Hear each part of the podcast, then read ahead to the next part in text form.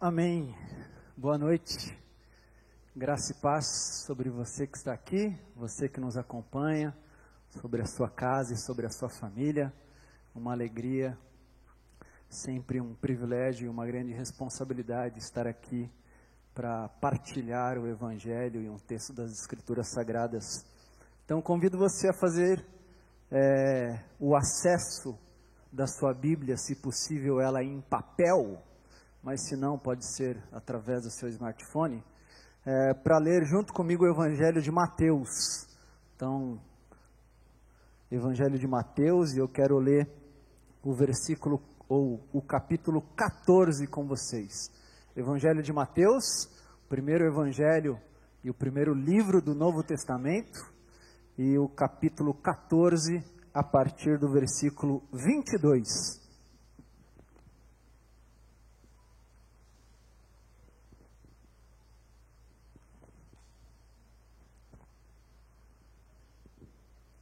Uma história muito conhecida de, da grande maioria de nós, mas que eu quero ler e peço a Deus que fale com você, assim como tem falado comigo.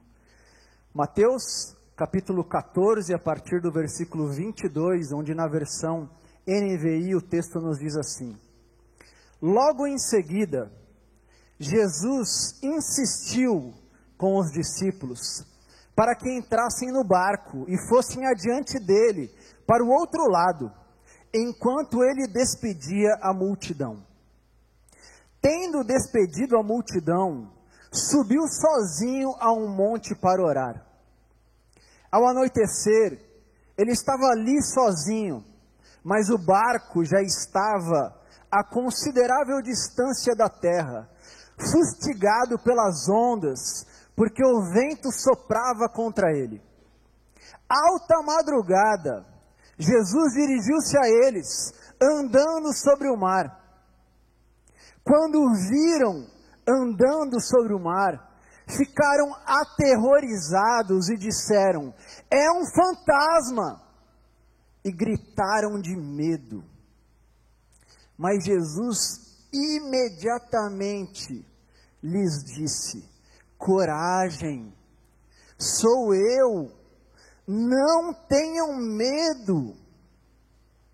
Senhor, disse Pedro, se és tu, manda-me ir ao teu encontro por sobre as águas.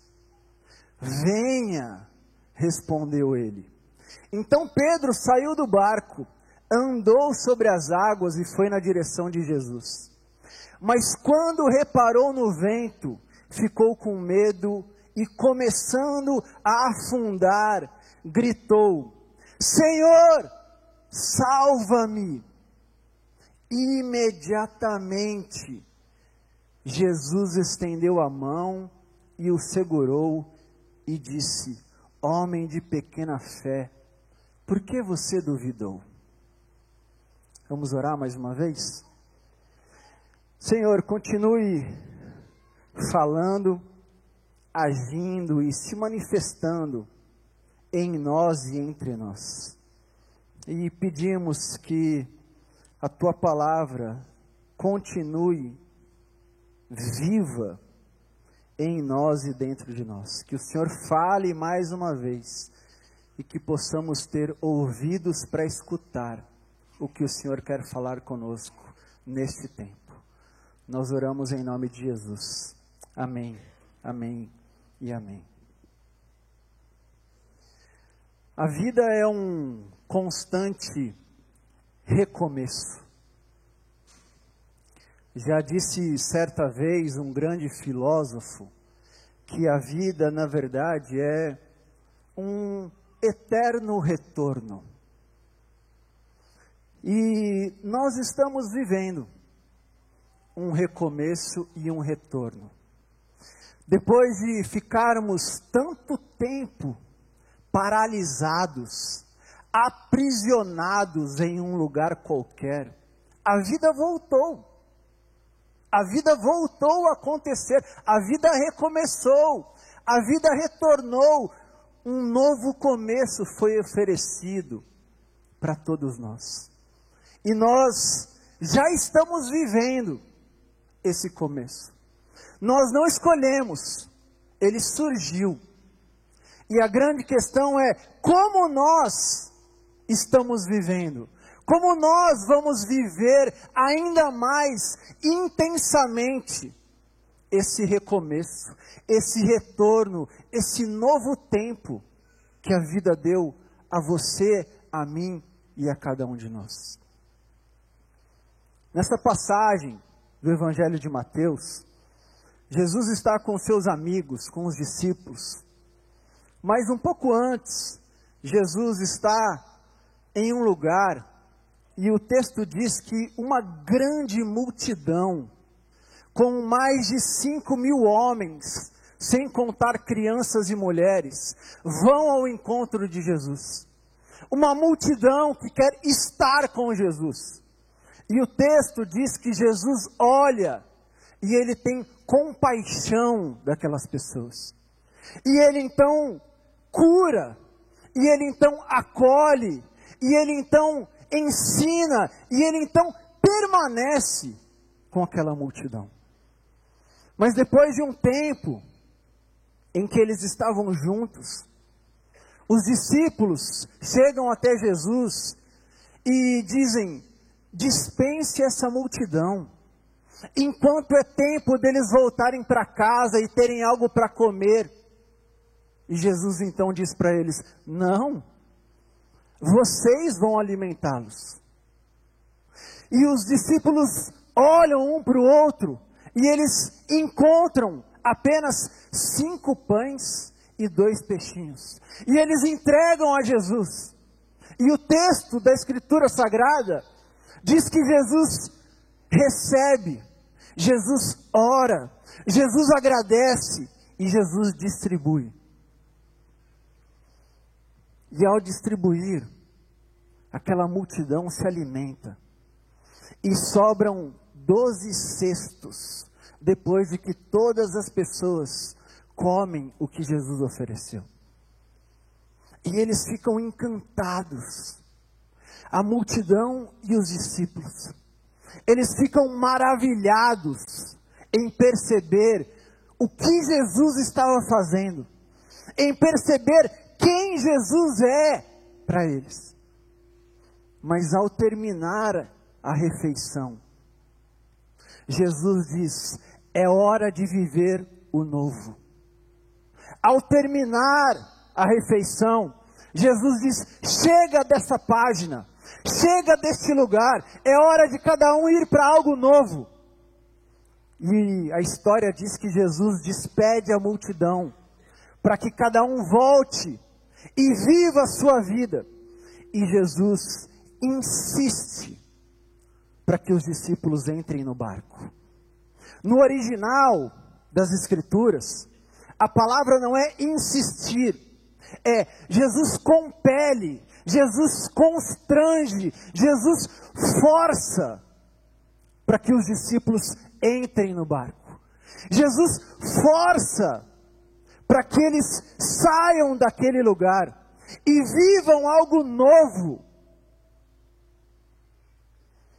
E eu não sei se você se sente assim,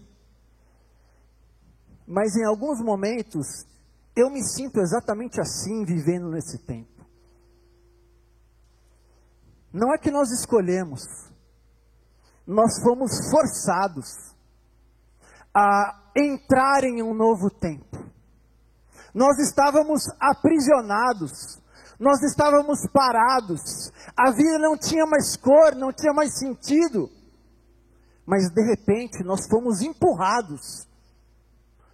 E a vida disse: volte, viva, volte a ter brilho, Volte a sorrir, volte. Mas voltar à vida, pisar em algo novo, sempre vem carregado de medo. Porque nós não sabemos o que o novo trará. Nós não sabemos o que será viver neste desconhecido novo. Nós não sabemos com quem nós estaremos neste novo que surgiu. Se ontem nós tínhamos medo por não ter um caminho, hoje o nosso medo é por não conhecer o caminho que foi aberto. Se até há pouco tempo nós tínhamos medo, pensando: será que nós vamos sair desta prisão, deste lugar que nos colocaram? Hoje o medo é como nós vamos viver em algo que foi completamente oferecido, em um caminho que foi aberto. Mas nós não temos escolha. Nós já pisamos, nós já estamos, nós somos o novo tempo. Mas o novo também ele oferece novos ventos, novas brisas que passam. O novo oferece um amanhecer, mas também tempestades. O novo oferece novas águas e novos mares pelos quais nós temos que navegar. E nós estamos exatamente neste lugar, navegando com medo, sem entender para onde nós vamos neste novo. Mas os discípulos de Jesus, eles foram quase que obrigados, constrangidos e forçados a entrar no novo, a navegar no novo. E quando eles estão navegando, eles começam a ter medo. Medo da escuridão, medo da forte chuva, medo dos ventos. E então, quando eles estão com medo, Jesus decide ir ao encontro deles, andando sobre as águas. Mas enquanto Jesus anda ao encontro deles, aqueles homens, eles enxergam um vulto. E a história diz que eles acreditam que era um fantasma. Eles não apenas acreditam, como eles gritam um para o outro: é um fantasma! Porque naquela cultura judaica daquele tempo, existiam histórias que muitos fantasmas e demônios andavam durante a noite e andavam inclusive sobre as águas ao encontro de pessoas. Existia uma crença, uma tradição, histórias que eles ouviram dos seus antepassados não é que eles ficaram com medo achando que era um fantasma por uma infantilidade. Não! Eles ouviram histórias. Eles carregavam tradições e crenças. Inclusive existia um ditado que dizia que nenhuma pessoa deveria sair de casa à noite para encontrar um amigo judeu, porque facilmente, na verdade, encontraria um fantasma à noite.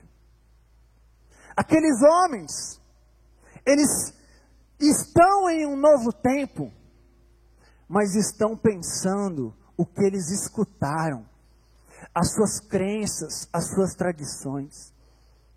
E muitas vezes, quando nós pisamos no novo, nós carregamos as nossas tradições, os nossos fantasmas nós carregamos as nossas crenças e nós não conseguimos enxergar e acreditar que existe algo diferente além daquilo que nós fomos ensinados. Nós não conseguimos acreditar que no novo nós também podemos enxergar coisas novas. Nós não conseguimos acreditar que no novo, ao invés de ser um fantasma, é Jesus que está conosco. Nós sempre colocamos, eu já ouvi essa história, e isso não é verdade. Eu já ouvi essa história, e isso é um fantasma. E ainda pior, no novo, além das nossas crenças, das nossas tradições, muitas vezes nós carregamos fantasmas que estão dentro de nós. Fantasmas que as pessoas nos dizem: é, isso aí é o seu pai na sua vida. Fantasmas que as pessoas nos dizem: é, isso aí é o seu último relacionamento. É, isso aí é a sua última comunidade de fé. É, isso aí é a sua experiência profissional. E nós dissemos: quem é esse fantasma que está diante de nós? Eu acreditei que eu estava pisando em algo novo, mas esse novo só me traz o passado. Esse novo só me faz carregar as minhas crenças, as minhas tradições, os meus fantasmas. E aqueles discípulos nos ensinam: no novo, acredite que existem coisas que você nunca viu. No novo, não entre completamente fechado, acreditando que você já conhece tudo, acreditando que você já tem resposta para tudo. No novo, permita-se ser surpreendido por um vulto que está na sua frente e que não é fantasma, é Jesus. É Jesus. No novo, acredite que em corredores não são vultos, é Jesus que está indo atrás de você. No novo, acredite que não é coincidência, é Jesus que está cuidando de você. Mas aqueles homens gritam: é um fantasma. E então Jesus diz: calma, coragem, sou eu, não tenham medo. E Pedro nos ensina a como viver no novo, enxergando coisas novas. Porque ao escutar Jesus dizendo: coragem, sou eu, não tenha medo, Pedro faz uma oração, Pedro pede um milagre, Pedro faz um clamor, mas de um jeito completamente diferente do que talvez nós faríamos. Porque Pedro, diz: Senhor, se és tu, manda-me ir ao seu encontro. Veja que maravilhoso, porque Pedro não, te, não diz, Senhor, se és tu, acabe com essa tempestade. Pedro não diz, Senhor, se és tu, entre logo nesse barco. Pedro não diz, Senhor, se és tu, abra esse mar para que eu possa pisar em terra firme. Pedro não diz, Pedro diz, Senhor, se és tu, fale para que eu possa ir até você. Diga, para que eu possa ir ao seu encontro. Mande-me, Senhor, fale comigo. Eu quero ouvir a sua voz só comigo, me chama diga-me.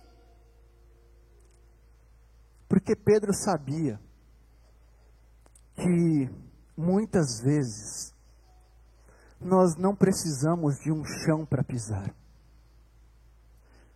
Nós precisamos da certeza que Deus está conosco, mesmo sem chão. Pedro sabia, e com toda certeza, Pedro havia escutado outras histórias além dos fantasmas. Histórias, por exemplo, de Davi, um salmista, que no Salmo 23 diz: O Senhor é o meu pastor e nada terei falta. E no versículo 4 ele diz: Mesmo que eu ande por um vale de sombras da morte, não temerei mal algum, porque tu estás comigo. Pedro diz: mesmo que eu ande por um mar da tempestade, se o Senhor está aqui, eu não vou temer, eu não vou ter medo. Pedro ouviu histórias, como por exemplo, do profeta Elias, que no livro de 1 Reis, capítulo 19, estava trancado, escondido em uma caverna, com medo da morte, com medo de ser morto pelas pessoas. Mas então a palavra do Senhor foi até ele. Então a voz entrou naquela caverna e disse: Elias, o que, que nós estamos fazendo aqui? Elias, é hora de andar. Elias, é hora de sair. Elias, eu vou passar para te encontrar. Pedro sabia que, mesmo que o mar estivesse fechado como uma caverna, se a voz estivesse ali, ele não precisaria ter medo. Pedro sabia de histórias como Bartimeu, um cego que estava no chão, que o Evangelho de Marcos nos conta, e que no chão, à saída de Jericó, ouviu o Senhor, ouviu, venha. Pedro entendeu que no novo não é necessário ter chão, que no novo não é necessário mudar as circunstâncias, que no novo não é necessário ter certezas, é necessário ouvir para entender se Ele está conosco, para entender que nós não estamos caminhando sozinhos. E quando o Senhor diz para Pedro: Pedro, venha, Pedro, desça desse barco. Pedro se encheu de coragem e ele desceu. E ele começou a andar sobre as águas, a andar sem chão, a andar por uma coisa líquida que não firma nenhum pé, a andar sem ter certezas. Porque andar sem chão na verdade é isso. É andar sobre um caminho que não nos traz segurança. É andar um caminho que não faz com que os nossos pés fiquem firmes. É andar sem ter mais certeza de nada, mas é andar. E Pedro anda com toda a coragem. E Pedro desce e vai ao encontro de Jesus. Mas então Pedro descobre que coragem não é tudo para se viver no novo. Pedro entende que no novo não é possível dar passos apenas com coragem. Porque coragem é aquilo que nós sentimos quando nós conseguimos enxergar o que está diante de nós. Coragem, ela não surge em nós de olhos fechados. Coragem, ela surge quando nós vemos, quando nós avaliamos, quando nós planejamos, quando nós entendemos o que nós vamos enfrentar. Isso é tão verdade que muitas vezes você já escutou, ou talvez você falou, frases como: Eu não tive coragem de ver aquela pessoa. Você não quer ver. Eu não tive coragem de abrir aquele diagnóstico. Eu não tive coragem de entrar naquele lugar de novo. Eu não tive coragem de abrir os meus olhos.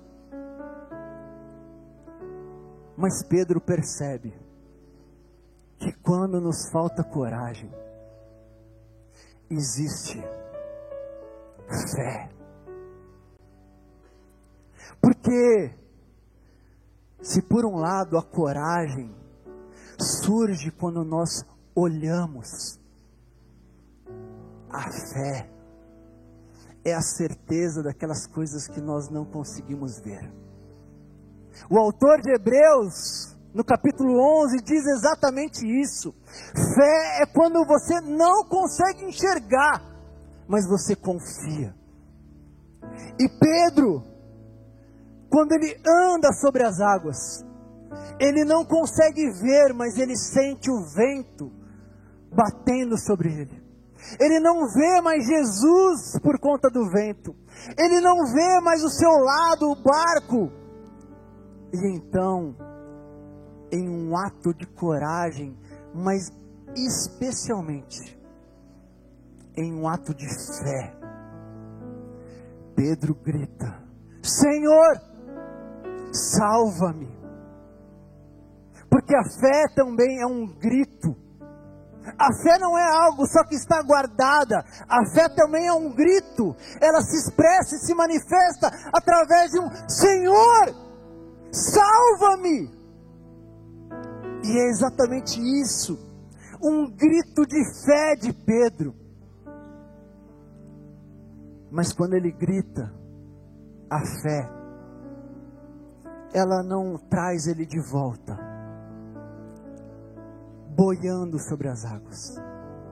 A fé não faz o mar se abrir para que ele possa sentir a segurança. A fé nem cessa o vento. A fé não para a tempestade. Mas a fé faz Pedro ser agarrado pela mão do Senhor, que diz: Pedro, você não está andando sozinho. Pedro, você não desceu para este novo desacompanhado. Pedro, você não está pisando sobre as águas esquecido. Pedro, você vive um novo agora com a minha companhia. Você não afunda, Pedro. Eu estou com você. Pedro, você inclusive pode ter mais coragem para errar mais. Pedro, você pode ter mais coragem para fracassar no novo. Pedro, você pode ter coragem para errar no novo. Viva! Desce desse barco. Não se preocupe se você começar a se afundar, tenha fé, Pedro, porque você não está sozinho. Tenha fé e ande, porque existe uma mão te acompanhando a cada passo. Tenha fé e, se necessário, grite. Porque quando a voz está conosco, quando a voz está dizendo: Meu filho, venha, minha filha, saia deste lugar. Meu filho e minha filha, viva. Se ela está dizendo, nós podemos apagar todos os fantasmas, porque é Ele, não é fantasma, é Ele. E se Ele está, tenha coragem de pisar, tenha coragem de errar tenha coragem de afundar, tenha coragem de viver, mas tenha fé. Se necessário, grite, grite e diga: Senhor, eu andei, mas eu não consigo mais. E Ele vai te segurar e falar: Minha filha, eu estou aqui Volte a viver no novo. Minha filha, se você precisar, vamos entrar no barco mais um pouquinho, mas volte a viver no novo.